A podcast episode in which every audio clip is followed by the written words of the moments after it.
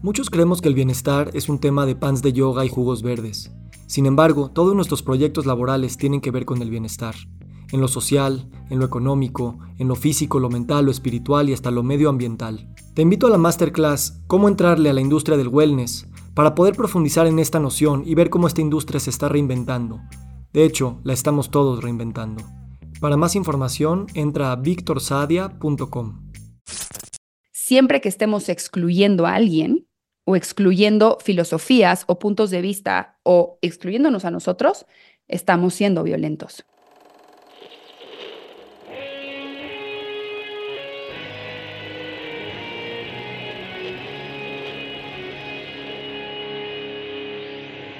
Bienvenidos a Volver al Futuro Podcast, donde platicamos con las mentes que nos impulsan a crear el nuevo paradigma de salud y bienestar, conducido por Víctor Sadia.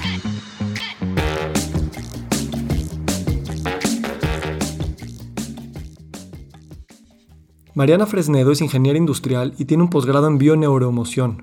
Es facilitadora del método The Work de Byron Katie y fundadora del método QLT. Es conferencista, hipnoterapeuta, coach de técnicas de respiración y facilitadora de varias técnicas de sanación.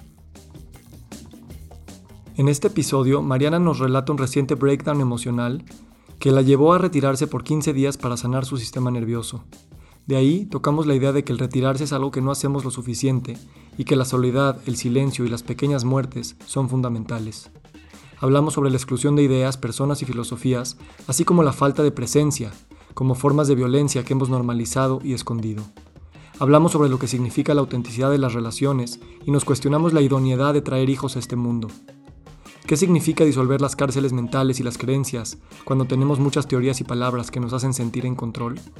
¿Cómo invitar la muerte de forma consciente y saber que el silencio es tal vez más elocuente que nuestra teoría? Lo que nos queda claro es que somos proceso y nada más.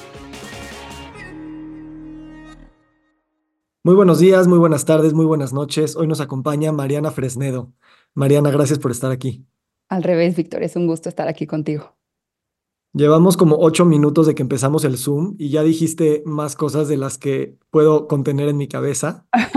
Así es que bueno, por lo menos ya empezamos a grabar.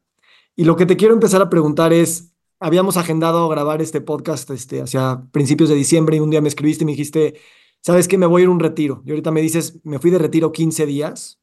Platícame por qué necesitas retirarte y cómo esto es parte de tu vida, pero también en este caso, que improvisaste un retiro que no tenías planeado. ¿no? Porque, porque tenías un, un tipo de breakdown y creo que eso también es muy interesante. Ok, sí. Em, no sé por cuál parte empezar. en diciembre, cuando teníamos el podcast que decidí irme de retiro, es porque pues, acabé en un, eh, eh, pues, en, pues en un breakdown, ¿no? En un colapso, eh, básicamente todos los frentes de mi vida, o sea, a nivel laboral, fueron meses muy intensos, a nivel relación de pareja, fue un colapso a nivel contexto, o sea, mi expareja está en Estados Unidos, salte, vete otra vez de regreso a México, entonces pues llega, aterriza con todo el proceso emocional de esa decisión que es siempre muy descolocante. O sea, el mes más fuerte de chamba llega a una casa en la que no está completamente armada, o sea, no es como que, bueno, voy a comer, no, no hay tenedor, no puedes, o sea, como que esa parte también como un poco de resistencia y me toca ser mamá. Eh, mi, hermana se va de viaje largo tres semanas y me quedo con su niña de cuatro años. Tú sabes lo que es tener un niño de cuatro años contigo, lo precioso que es, pero demandante, ¿no? Y no me la deja como con una estructura en donde, bueno, pues va al kinder, tiene estos amigos, tiene esta actividad en la tarde. No, ellos viven en Estados Unidos. Entonces me cae en México en una casa que no está, no está hecha para niños, sola, donde no hay un tenedor todavía, eh, donde la niña no tiene estructura y además ni siquiera su ciudad ni sus amigos, ¿no? Entonces, y el proceso emocional más el mes más duro de trabajo. Para cuando acaba noviembre, que yo estaba clara, ¿eh? Yo estaba clara y decía, lo más importante es mi sobrina, o sea, no hay de otra, no, no, no hay de otra, eso no es negociable. Entonces, solo tengo que sobrevivir, tengo que estar bien con ella, o sea, atenderla a ella y después yo veo cómo sobrevivo, después yo veo cómo me recupero.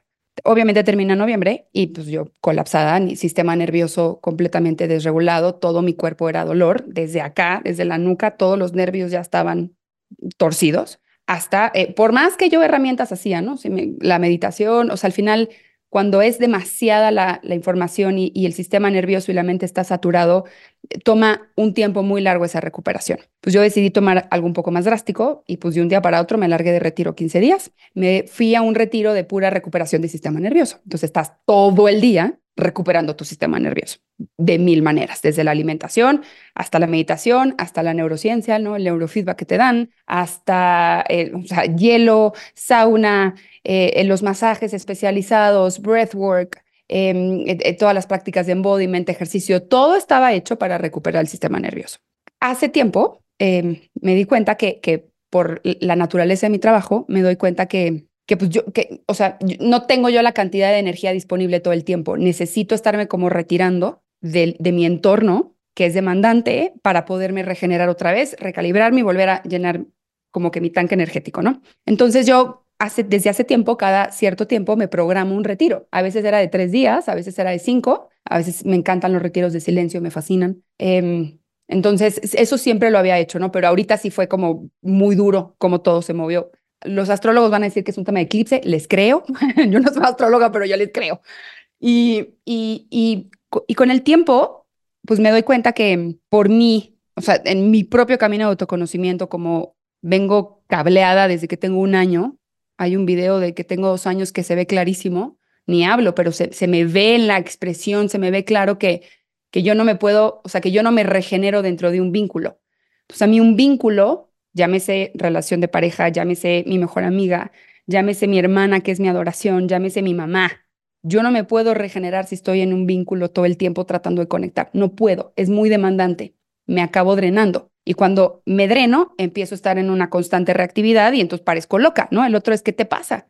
Antes yo no sabía que me pasaba esto, como que me, como que no, pues la, vida, ¿no? O sea, lo normal es que tengas, que seas muy social y el FOMO, entonces tienes que ir a todos lados y entonces la familia es lo más importante y entonces el compromiso familiar y la parte social y tienes que ir. Tienes... Entonces acababa yo forzándome a conectar y obviamente todo eso está destinado a, a, a tronar, ¿no? Entonces cuando me doy cuenta, que, ok, espérate, yo no me puedo regenerar dentro de un vínculo, significa que los acuerdos con los que yo me tengo que presentar a un vínculo, llámese mamá, hermana, sobrina, amigo, pareja, tienen que ser muy diferentes, que no, no van a ser los que escuchas normalmente a lo mejor en la tradición o en la cultura.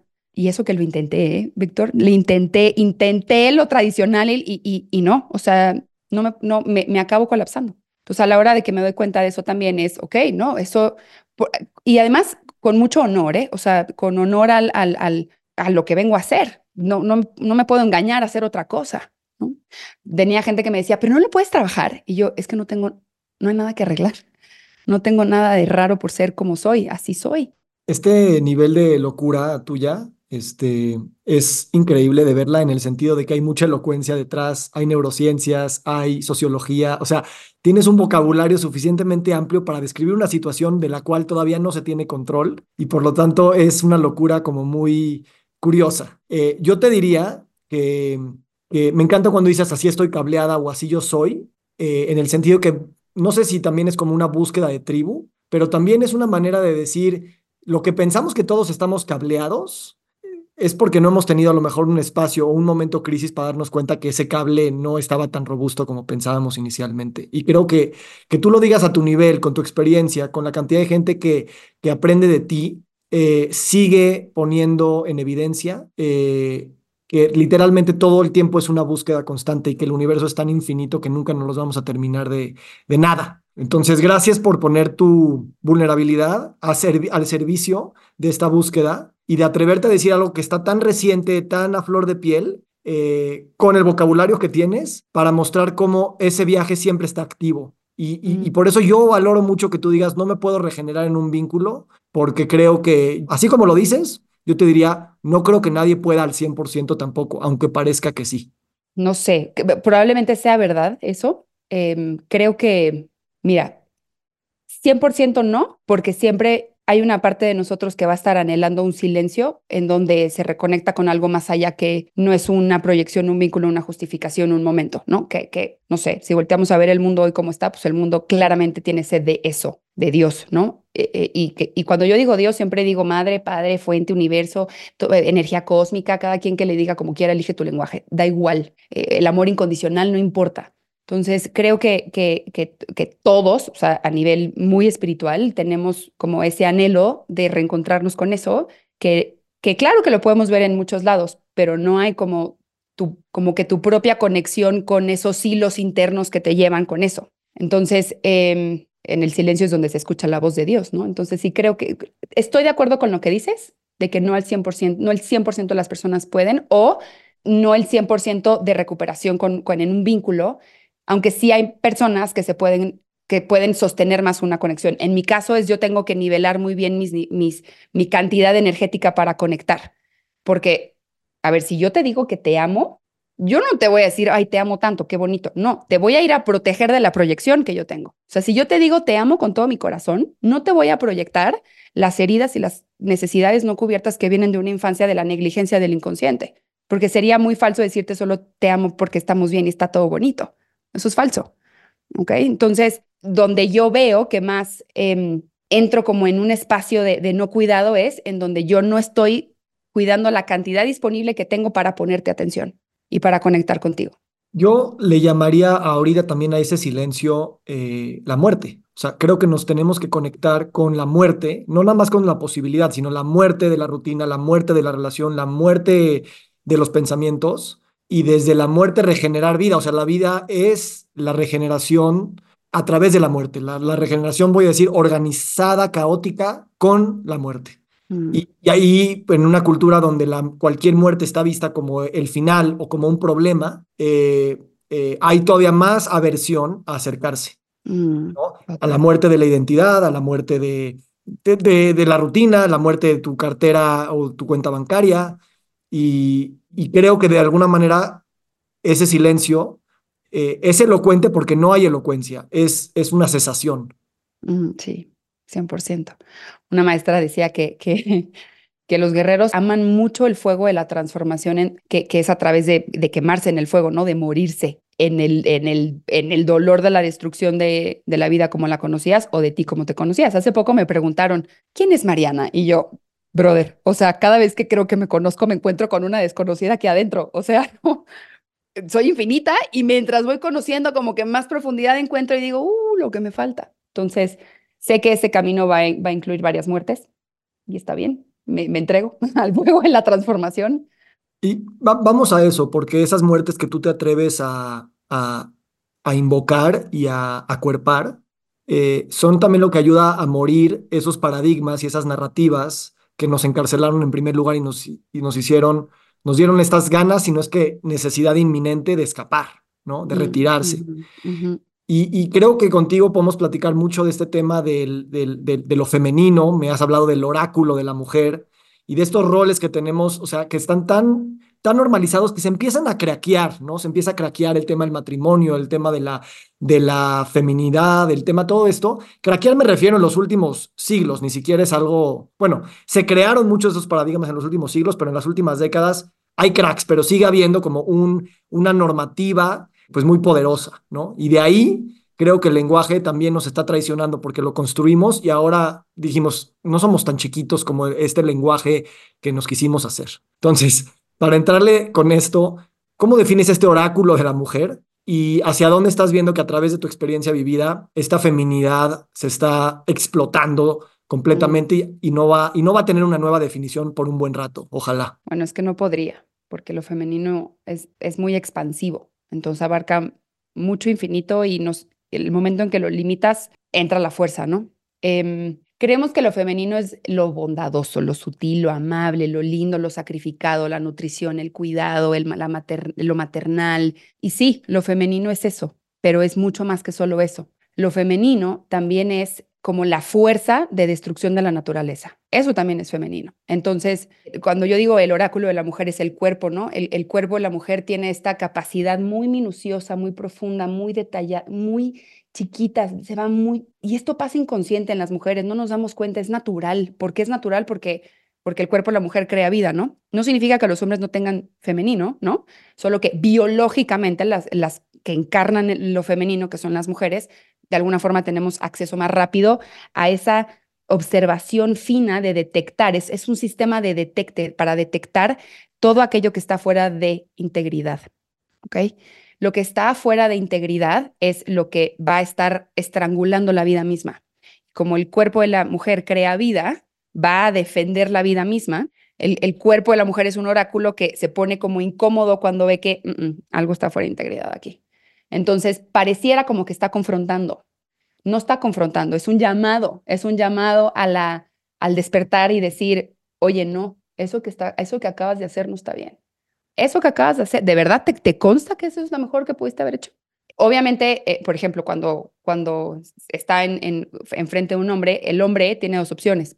O he steps up, tiene razón, y no le va a gustar. No te tiene que gustar para aceptarlo. Te puede, puedes aceptarlo y que no te guste. Claro que no, se siente horrible a todos cuando nos, cuando nos dan jaque mate en el ego. O se tiene que retirar porque no soporta. Entonces, ¿qué pasa en la cultura en la que vivimos? De entrada están todos estos condicionamientos de la mujer que la volvieron devota al hombre, en lugar de devota a su propio oráculo. El oráculo de la guía intuitiva inteligencia universal, que es el llamado al despertar colectivo. O sea, esto pasa en todas las mujeres, aunque ni siquiera nos estemos dando cuenta, aunque ni siquiera estamos conscientes de esto, esto está sucediendo. Pasa obviamente pasa en muchos espacios, pero más intensamente pasa por, por este oráculo, ¿no? del cuerpo de la mujer. Entonces, em, cuando pues, una mujer tiene que decir, esto no está bien, esto está fuera de integridad, esto está estrangulando la vida misma, pues claro que tiene que confrontar. Tú no se va a poner sutil, no se va a poner sacrificada, no se va a poner amable, no, va a salir una guerrera, va a salir una fuerza, en, el hinduismo se llama Kali, que es voy a a destruir lo que sea que tenga que destruir, cualquier estructura, con tal de que la vida y el amor puedan seguir surgiendo. Hay una diferencia muy grande entre eso y proyectar desde una herida, ¿no? Proyectar desde una herida, desde una carencia. ¿Cuál es la principal, cuál es la principal diferencia? Que cuando estoy actuando desde una herida, estoy pretendiendo que el otro cubra una necesidad. Estoy pretendiendo que el otro cambie para mí, para mi necesidad no cubierta. Y eso es falso. Entonces las mujeres no es como que, ah, solo soy mujer, entonces tengo derecho a, no. No, no, no. Es un tema también de encarnar, encuerpar este, este oráculo divino, que eso solo viene con trabajo interno. Y entre más trabajo interno, más permiso te das sin, em, como sin vergüenza, sin estar buscando la aprobación de encarnar este oráculo divino. Y entonces más eres capaz de sostenerte enraizada en tu verdad sin ceder por la aprobación, los miedos, la inseguridad. Yo siempre oigo las conversaciones a 2X, esta la necesito a punto 2X. Gracias. A ver, por ahí, no sé por qué sé, pero tú decidiste no tener hijos desde muy temprano en tu vida.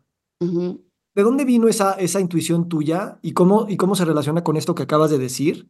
También sabiendo de que aunque no tienes hijos biológicos, tienes muchos hijos de muchas maneras, el, el, matar la posibilidad del hijo biológico también es un grado de, de destrucción generativa. Estás generando desde ese amor y desde esa esperanza que tienes eh, a través de una decisión que además es contracorriente y además es potencialmente contraintuitiva desde el cuerpo biológico de mujer que tienes. Mi cuerpo biológico de mujer nunca ha, ha sentido que ocupamos un hijo. Nunca. Y lo he intentado también, ¿no? obvio, pues desde que yo digo eso me dicen que estoy loca, entonces pues claro, estoy loca, entonces yo tengo que querer eso, entonces me siento a quererlo y no pasa. Em, esto pasó cuando yo tenía como 11 años y mm, estaba en, o sea, estaba, imagínate, yo cuidaba los bebés de las amigas de mi mamá, entonces, porque me encantan los niños. Y había una bebita que estaba llore y llore y llore y llore y las nanas no la pelaban. Entonces me acerco con la bebé, ya me desesperé porque pues solo jugaba con los que conocía, ¿no? Entonces me desesperé de escucharla llorar, la agarro, yo 11, la niña 1, la abrazo y, ya como que la niña automáticamente se calma y algo pasó, no entendí qué pasó, como que, como que me fui profundo en mi propio pensamiento y fue de, no está bien lo que estamos haciendo. O sea, no está bien estar trayendo hijos si no vamos a estar presente con lo que están, con lo que está pasando con ellos. Si solo los estamos trayendo, ¿a qué? ¿A qué exactamente? ¿De qué se, de qué se está tratando esto? Y él se cuenta que, que hubo una emoción muy fuerte y, y según ahí, cuando hay una emoción muy fuerte es como un decreto, ¿no? Y de ahí fue un, no, yo vengo otra cosa. Y desde ese momento yo le digo a mi mamá, mamá, yo no quiero hijos. Y mi mamá, tienes 11 años, tú no tienes que estar pensando en eso. Pero pues lo mismo le dije a los 14, lo mismo le dije a los 16, lo mismo le dije a los 18. todavía me acuerdo una vez en un aeropuerto, yo tenía como 18 y le dije, mamá, estamos, y yo estaba viendo unos niños, ¿no? Y le digo, mamá, yo no quiero hijos. Y me dicen, no, tus hijos no van a estar así, tus hijos van a estar aquí con nosotros jugando. Y yo, no, es que yo no quiero hijos. Siempre fui la loca. Hasta muy grande, hasta mis treinta y tantos años, yo seguía siendo la loca. Entonces, el día que nace mi sobrina, eh, todo, el embarazo de mi hermana, todo el mundo, vas a ver, vas a ver cuando veas, cuando la tengas en tus brazos, te vas a morir de amor, vas a querer una. Todas las mujeres de mi familia me decían eso, ¿no? Y yo, como las amo y confío, yo, claro, ok, estoy lista. Que me tome el instinto maternal, estoy lista. Y de repente, pues nace mi sobrina, la tengo en mis brazos y es la cosa más preciosa que he visto en mi vida y, me fascina. Y fue de quiero esto even less, o sea, aún menos. No, no, entonces, como que solo fue una confirmación de algo que yo supe a muy temprana edad y además, con el paso del tiempo, conforme más me voy conociendo, comprendo, comprendo que mm, creo que hay personas que vienen a, con una misión muy diferente que seguir la cultura. No porque la cultura esté mal, ¿eh? La cultura es, es el límite precioso de, transformación e impulsor, pero hay otras cosas que solo la cultura más allá de los juicios que yo y que todos los que están escuchando esto están teniendo de lo que estás diciendo, vamos a eso, o sea, con esta conciencia de amor y generación y generosidad, ¿qué significa para ti el, decidir no traer hijos biológicos a este mundo? O sea, ¿qué tendría que suceder y qué, estamos aquí para hacer en el mundo eh, para, que, para que la elección de no traer hijos eh, haga sentido para ese mundo que tú quisieras ver, ¿no? Cuando dices, es que no deberíamos de venir aquí a esto. Es una pregunta, yo creo, civilizatoria, es una pregunta eh, esotérica, mística, es una pregunta existencialista, pero también es una pregunta que a los ojos de la devastación social y planetaria en la que estamos viviendo, es una pregunta, ahora sí, de mayor relevancia. Exacto. Por la sobrevivencia de la especie misma. Entonces, ¿Qué visualizas esa intuición de una niña de 11 años que se fue eh, educando y fortaleciendo a lo largo del tiempo y que mantuvo una misma opinión eh, hacia, hacia este mundo que estamos pues co-creando y, que necesita este tipo de, de, decisiones? Creo que eh, es que lo que estás diciendo tiene un gran impacto, ¿no? Abarca, o sea, no solo es la sobrepoblación, no solo es el nos estamos acabando el mundo, no solo es el capitalismo, el consumismo excesivo, la desigualdad, todas las estructuras que se tienen que romper para que exista un mundo más amoroso. No solo es eso, obviamente yo eso no lo entendía a los 11 años. Yo creo que si ahorita volteo para atrás y hablo con ella de, esos 11 años, era como un, no se vale, no se vale, o sea, seguir trayendo la misma falta de presencia a estos vínculos tan, de una psique tan chiquita. Entonces, creo que la falta de presencia que, que, viene de la falta de presencia de las propias mujeres. Otra maestra decía que, que el mundo va a cambiar cuando las mujeres suban de conciencia, porque las mujeres son las que están educando a los niños y a las niñas. Entonces, sí, no sé, hoy es muy, se escucha, ¿no? Por ahí que los hombres no están metidos en, su, en el camino de conciencia o son muy pocos y no les interesa y están muy, están muy cegados, están muy cerrados. Bueno, ¿y quién los educó? Las mujeres es nuestro asunto, nos incluye. O sea, eh, escucho que muchas mujeres se quejan de que del hombre no evolucionado. Sí, pero es nuestro problema. Nosotros educamos. Entonces, si hablo con esa niña de 11 años, creo que lo que le estaba doliendo era la falta de presencia em, a muchos niveles, ¿no? Porque pues, podemos tener aquí el cuerpo de saco de huesos y carne de mis papás, que siempre estuvieron presentes físicamente, pero emocionalmente a lo mejor no. No porque no quisieron, a lo mejor porque no les enseñaron y a lo mejor porque sus papás tampoco sabían, y a lo mejor porque mis visa y así colectivamente. Entonces creo que el, el, si realmente estamos presentes con nosotros mismos, con lo que está pasando aquí, y eso incluye con la incomodidad emocional, ¿eh? no solo con lo bonito y sí, mi deseo y cool y la manifestación y todo eso que está padrísimo, pero no es todo lo que venimos a vivir, sino también voy a estar presente con esta incomodidad emocional. Entonces puedo estar presente en la incomodidad emocional de los míos sin quererlos cambiar. Y eso incluye también a los chiquitos. Los chiquitos son chiquitos, pero no están tontos.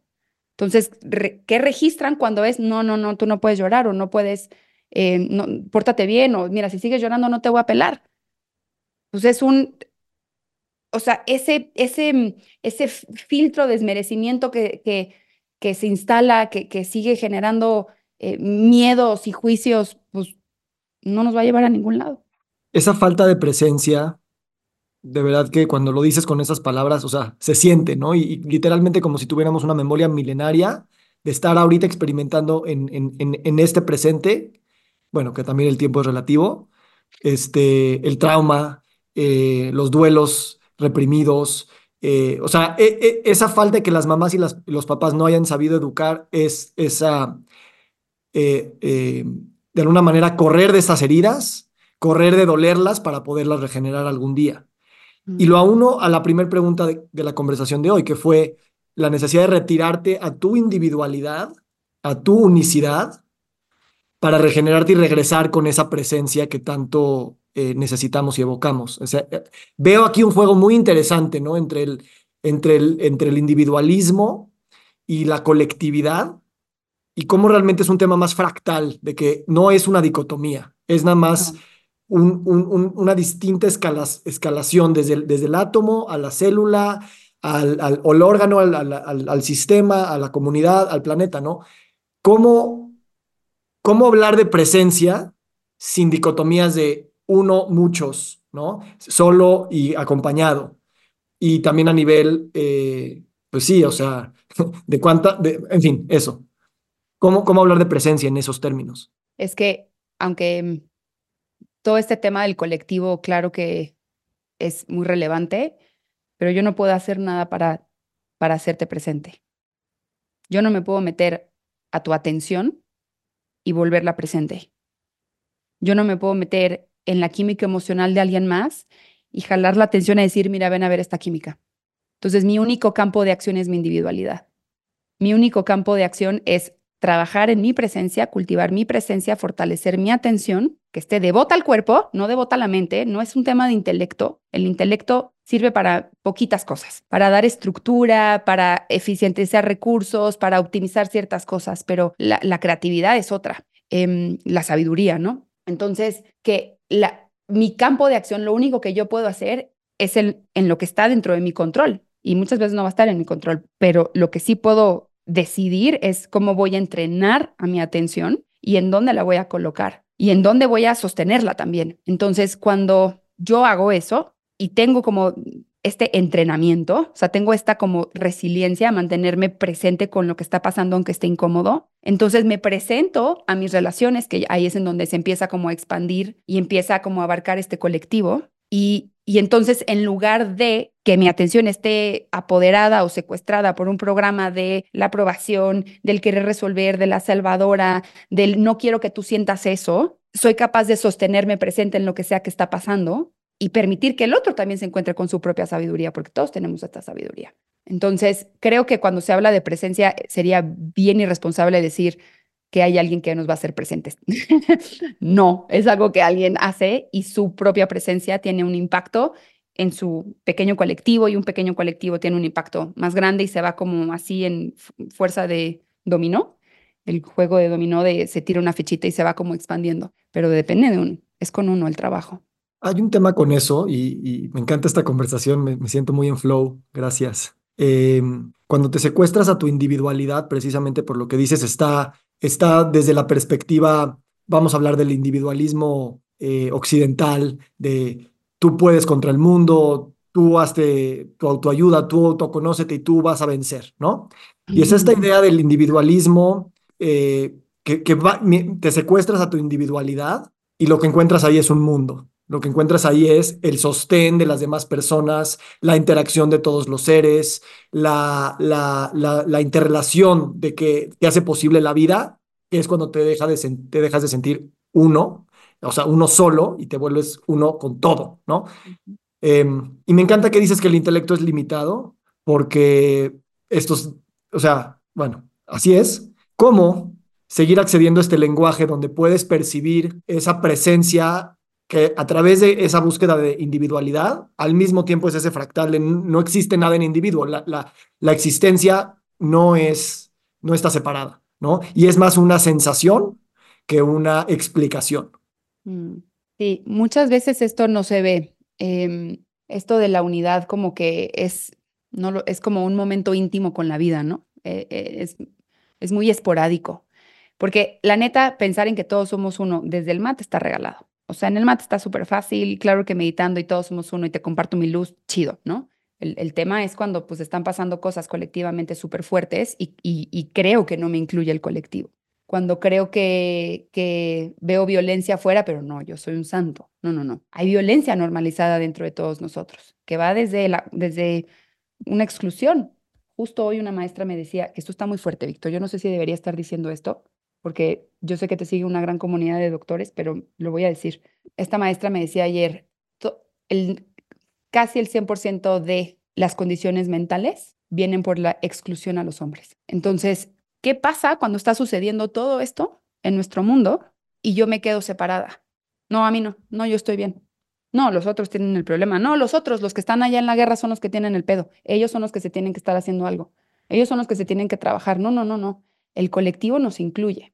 Entonces, yo he encontrado que sí, todos somos uno, suena súper romántico. Creo que cuando lo experimentas es, es un momento muy esporádico, como, que, como si la vida te raptara, como si, como si la respiración, como, como si te raptara algo más grande que tú por un momento y, y te, y entra la ilusión otra vez, ¿no? Entra la individualidad, la personalidad, el ego, el, esta realidad, la matrix, el, todo. Entonces, eh, creo que, que, cultivar esos espacios, o sea, colocar las condiciones para que la vida nos rapte y, poder sentir esa unidad es lo único que podemos hacer, o sea, como, como regresar a esos espacios, cómo se ve, cómo, cómo se ve eso. Em, por ejemplo, las artes. Creo que las artes son un, un, espacio en el que yo, no, no, no, me considero artística como me, encanta, me encantaría hacer música, me encantaría eh, música más que nada, ¿no? Pero sí puedo ver cuando un músico está completamente desvivido en su arte, o sea, está completamente fusionado con su instrumento, o como cuando un artista está pintando, no existe nada.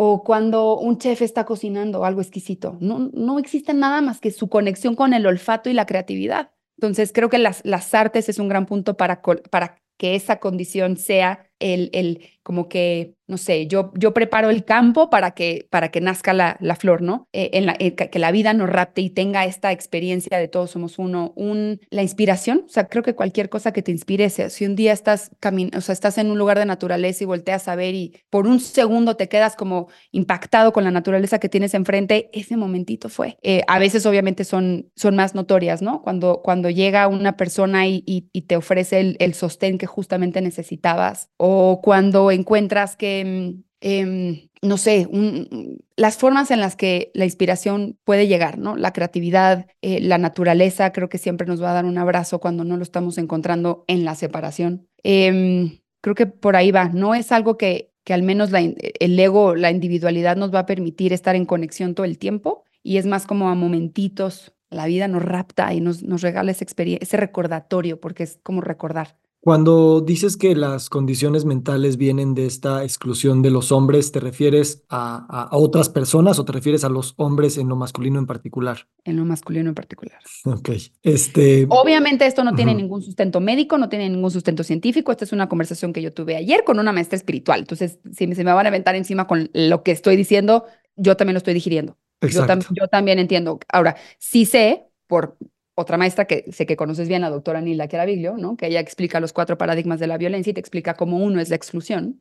O sea, siempre que estemos excluyendo a alguien o excluyendo filosofías o puntos de vista o excluyéndonos a nosotros, estamos siendo violentos. Sí, y esa violencia, o sea, eh, no, nos fragmenta, nos fragmenta la psique, o sea, nos fragmenta eh, el flujo de energía que nos da salud, como le quieras llamar. O sea, excluir en términos sociales o mismo nada más del lenguaje, eh, corta algo, corta algo. Y una condición mental yo, yo lo vería como el corte de algo, ¿no? como, como, como una escisión. Eh, ahí es cuando el, el, la forma y el, y el fondo se, se, mezclan, cuando la estructura y el proceso se mezclan. Y así funciona el cerebro, ¿no? O sea, los nuevos procesos generan eh, nuevas estructuras. El software eh, modifica el hardware, ¿no? Entonces, e, ese lenguaje, aunque, aunque no practiques el excluir o en discriminar o en, o en simplemente por, por, por nombrarlo como algo excluido, yo creo que eso sí modifica de alguna manera el hardware con el cual este, eh, pues, vivimos y ahí es donde puede haber enfermedad o bloqueo. De acuerdo. Yo tampoco lo tengo digerido, también lo dije así nomás.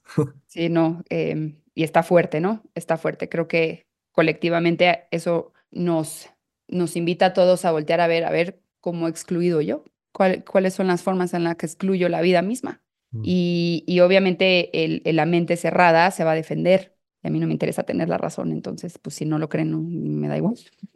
Claro, este, me quedo callado porque es hacer, es hacer un espacio para que eso, justo, no, no correr de esa incomodidad que un comentario así genera, ¿no? Y el dolor y la tristeza de que su posibilidad al menos ya nos incomoda y ya nos, ya no, a mí me, me, pues me duele y me lastima. Y justamente, tal vez eso es lo que refuerza eh, la decisión y, y, la ruptura, que es la evasión, ¿no? La evasión de que eso fue una posibilidad, se empezó a sentir de alguna manera y venga, vamos a correr a la siguiente pregunta o vamos a correr a la siguiente explicación o vamos a darnos suficientes razones sociohistóricas para demostrar que así es o mm. bioquímicas porque así se dice, o cualquier paradigma eh, o, conjunto de conocimientos que te lo justifica con enciclopedias muy bien escritas. Claro. Em, claro, el tema es que siempre evadiendo la parte más como verdadera del humano, ¿no? Que es la parte espiritual. No lo sé, tú, lo, tú haces hombres de, tú haces retiros de hombres. Yo lo que veo con los hombres que llegan conmigo en, en, sesiones individuales, muy en esencia, están sufriendo muchísimo rechazo, eh, muchísima represión, muchísima exclusión en el momento en que hablan sobre ese rechazo y esa, y esa represión. Entonces, mm, está fuerte. O sea, no, no, no sé cómo se puede sostener la vida sana o la vida misma o la salud en un entorno en donde hay constante riesgo de rechazo, constante riesgo de... y la única, el único mecanismo de protección es la represión y en el momento en que se, te atrevas a manifestar algo, hay una exclusión. Está muy rudo, está muy fuerte. Mira, uno de mis mecanismos eh, e, es el que ya describiste, que es el ir a la parte artística donde, donde, donde se, te sientes diferente. La otra es usar la filosofía del lenguaje para romper esos conceptos que nos están encarcelando, ¿no? O tú eres hombre, tú eres empresario, tú eres mujer o tú eres femenino. O sea, esas siguen siendo también palabras que no son espejos de esencias eh, platónicas que siempre serán iguales, ¿no? Son otra vez representaciones de un lenguaje que, que, que al mismo tiempo nos sirve, pero también nos destruye.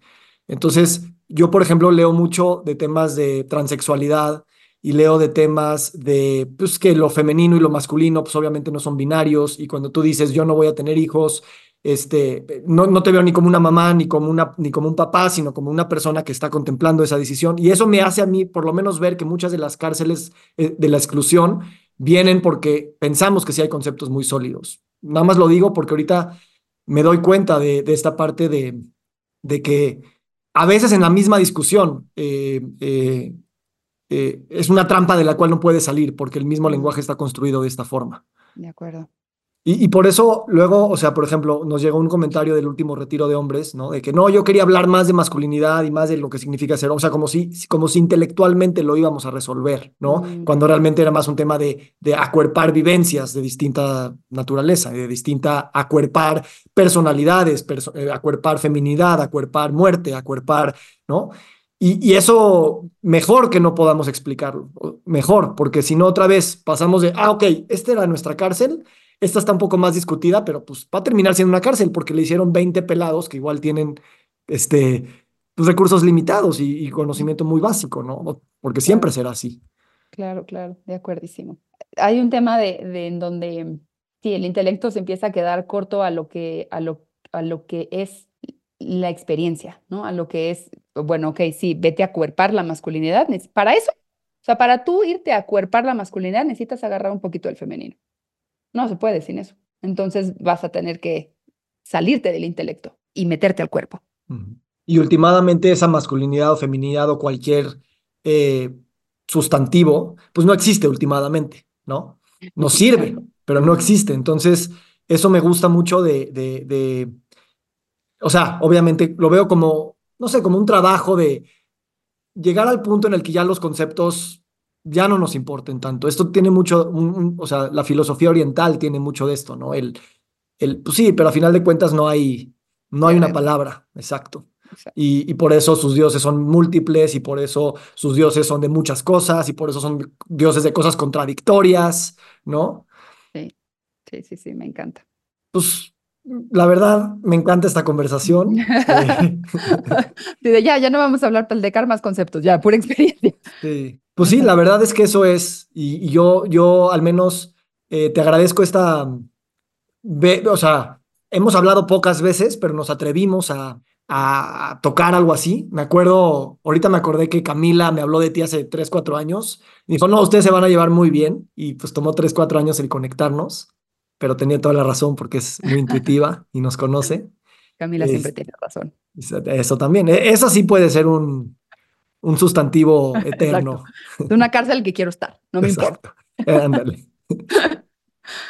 Eh, pues me encantaría, pues nada más decirte cómo me siento y que tú también digas lo que tú quieras decir, porque pues creo que yo me siento contento con esto que sucedió eh, y seguirá sucediendo, obviamente.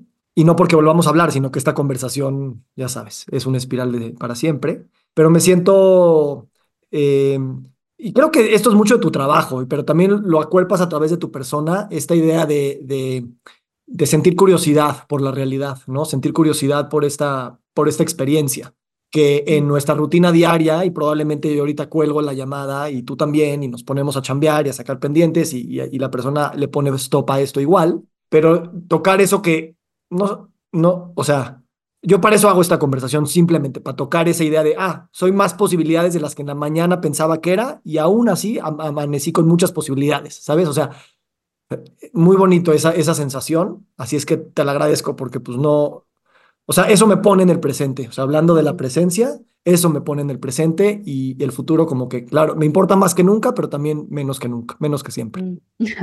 me encanta. Eh, gracias, gracias por compartirlo. Em, mencionaste una palabra curiosidad. Yo tengo una relación de amor por la curiosidad, pero como que es más, como que solo la logro sostener cuando estoy siendo libre. El momento en que siento que ya no soy libre, mm, ya no tengo tantas ganas de curiosear. O sea, puedo llevarme a, a, a ver ok, ¿cómo me siento aquí? Y ser un poco curioso aquí, pero como sé que la experiencia, o sea, no la quiero intelectualizar, sino solo enfocarme en la sensación, como que para mí la curiosidad está muy, muy unida con, con la libertad, ¿no? Con el, con el, no sé, esa sensación en el cuerpo de soy dueña de, no dueña, pero, pero estoy en conexión con, con, con, ese, con esa creatividad que me permite y ver qué pasa y a ver a dónde me lleva. Eso, eso yo me lo disfruto mucho. Em, creo que es mi palabra del año, la libertad. Mm. Em, me, igual, igual me siento hablando contigo como si fuésemos amigos de toda la vida y además de los temas que más me gustan y que me puedo ir deep y profundo. Así que nada, también te lo agradezco. Gracias, gracias hermana. Y déjame nada más tocar ese tema porque la libertad la he estado pensando mucho. De hecho, el primer comentario que escribí aquí, ya no lo mencioné, pero tengo un amigo que es este, bueno, que estudia neurociencias, Marco Ratti, y él habla de que dice la libertad empieza en el sistema nervioso, ¿no? Eh, yo pienso también que la libertad empieza y termina en el sistema nervioso, porque ahí es donde te sientes libre. Eso es otro otra discusión. Lo que te quiero preguntar es, ¿cómo defines esa libertad? Porque de alguna manera la veo como un sinónimo de la curiosidad y no estoy seguro de que estén antagónicas, o bueno, que, necesites una de la otra, tal vez son lo mismo, pero ¿qué es para ti esa libertad en términos específicos? Y tal vez la puedes invocar o evocar más cuando no te sientes libre que cuando sí, no lo sé. Creo que, creo que la libertad es el como encarnar, el, el acuerpar el total permiso a ser. Ser lo que va surgiendo. No ser una cosa definida, sino ser todo lo que va surgiendo. Si surge trauma, ah, pues me voy a hacer este trauma, o sea, me voy a acompañar sin juicio en este trauma. Yo que, yo que atiendo pues, mucho del tema mental y emocional, veo que, que, hay mucho juicio, un autojuicio en personas. Es que yo ya soy, ya lo trabajé, entonces yo no puedo volver a caer ahí. Esa es otra cárcel. No te estás dejando libre. ¿Qué importa que ya lo trabajaste? ¿Qué significa que ya lo trabajaste? ¿Que entonces qué? ¿Que, no, que tu subconsciente no puede volver a activar esa información? Entonces, creo que la libertad es más permiso a hacer sin juicio. Lo que va haciendo, lo luminoso, pero también la sombra. O sea, sí el deseo, sí la creatividad, sí el anhelo, sí la curiosidad, sí la exploración y la aventura. Sí, claro, como que eso es, como que pensamos libertad y pensamos en eso. Pero no me puedo olvidar de esta otra parte que también voy siendo, así, en, progresivamente, que también se activan las proyecciones y también se activan las heridas y también se activa la percepción ilusoria y también me voy a dar permiso de ser eso sin juzgarme. Mm. Y creo que cuando no hay juicio, hay un, entonces se abre la puerta al, al, al autorrespeto y al amor propio. Pero si te estás juzgando, no te estás amando. Eso no es falso de que hay amor propio. Entonces, para mí la libertad es, es permiso. ¿Y ese permiso te lo das tú? ¿Te lo da alguien más? ¿Te lo da el lenguaje? ¿Te lo da Dios? ¿Te lo da tus papás?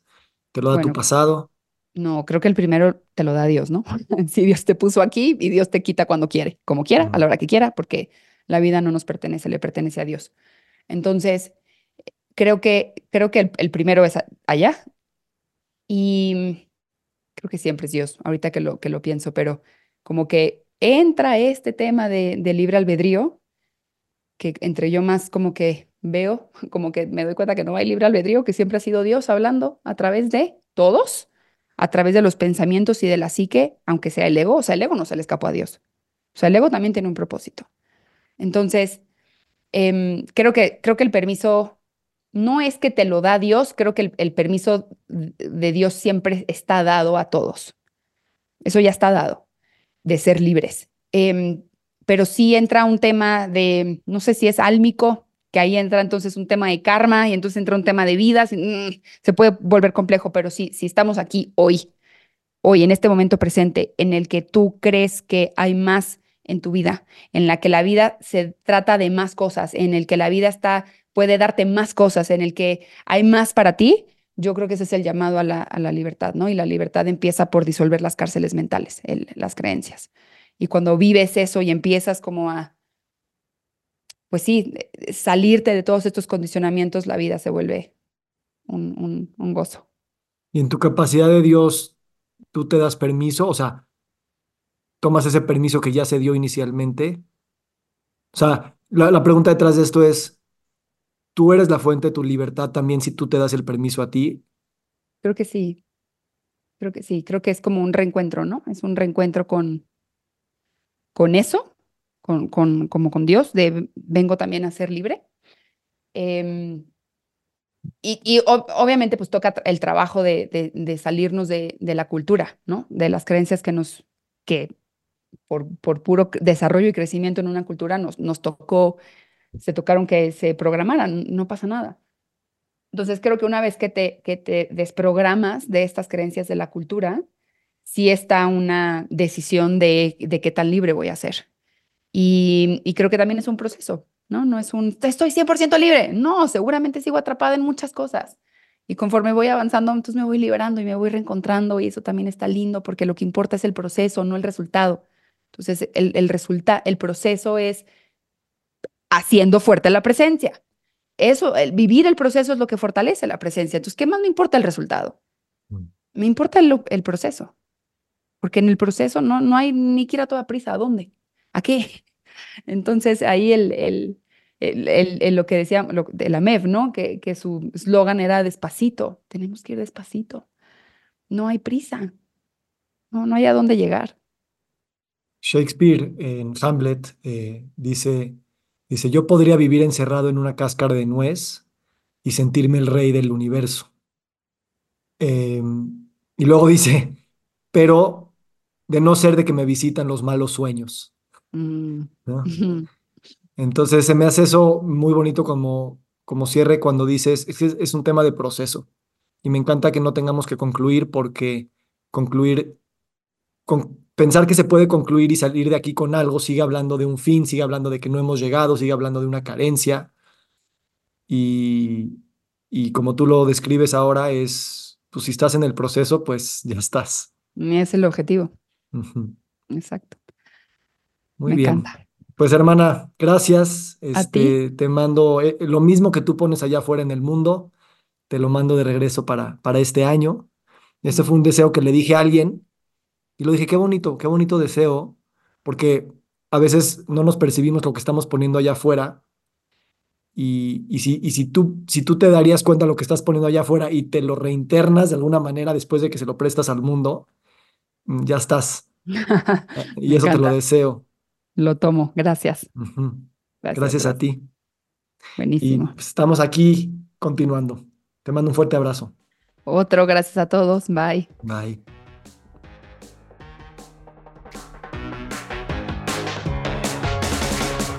Nos encantaría recibir tu retroalimentación de estos podcasts para continuar generando contenidos que te sean útiles e interesantes. Si puedes, déjanos un comentario en la página web victorsaadia.com.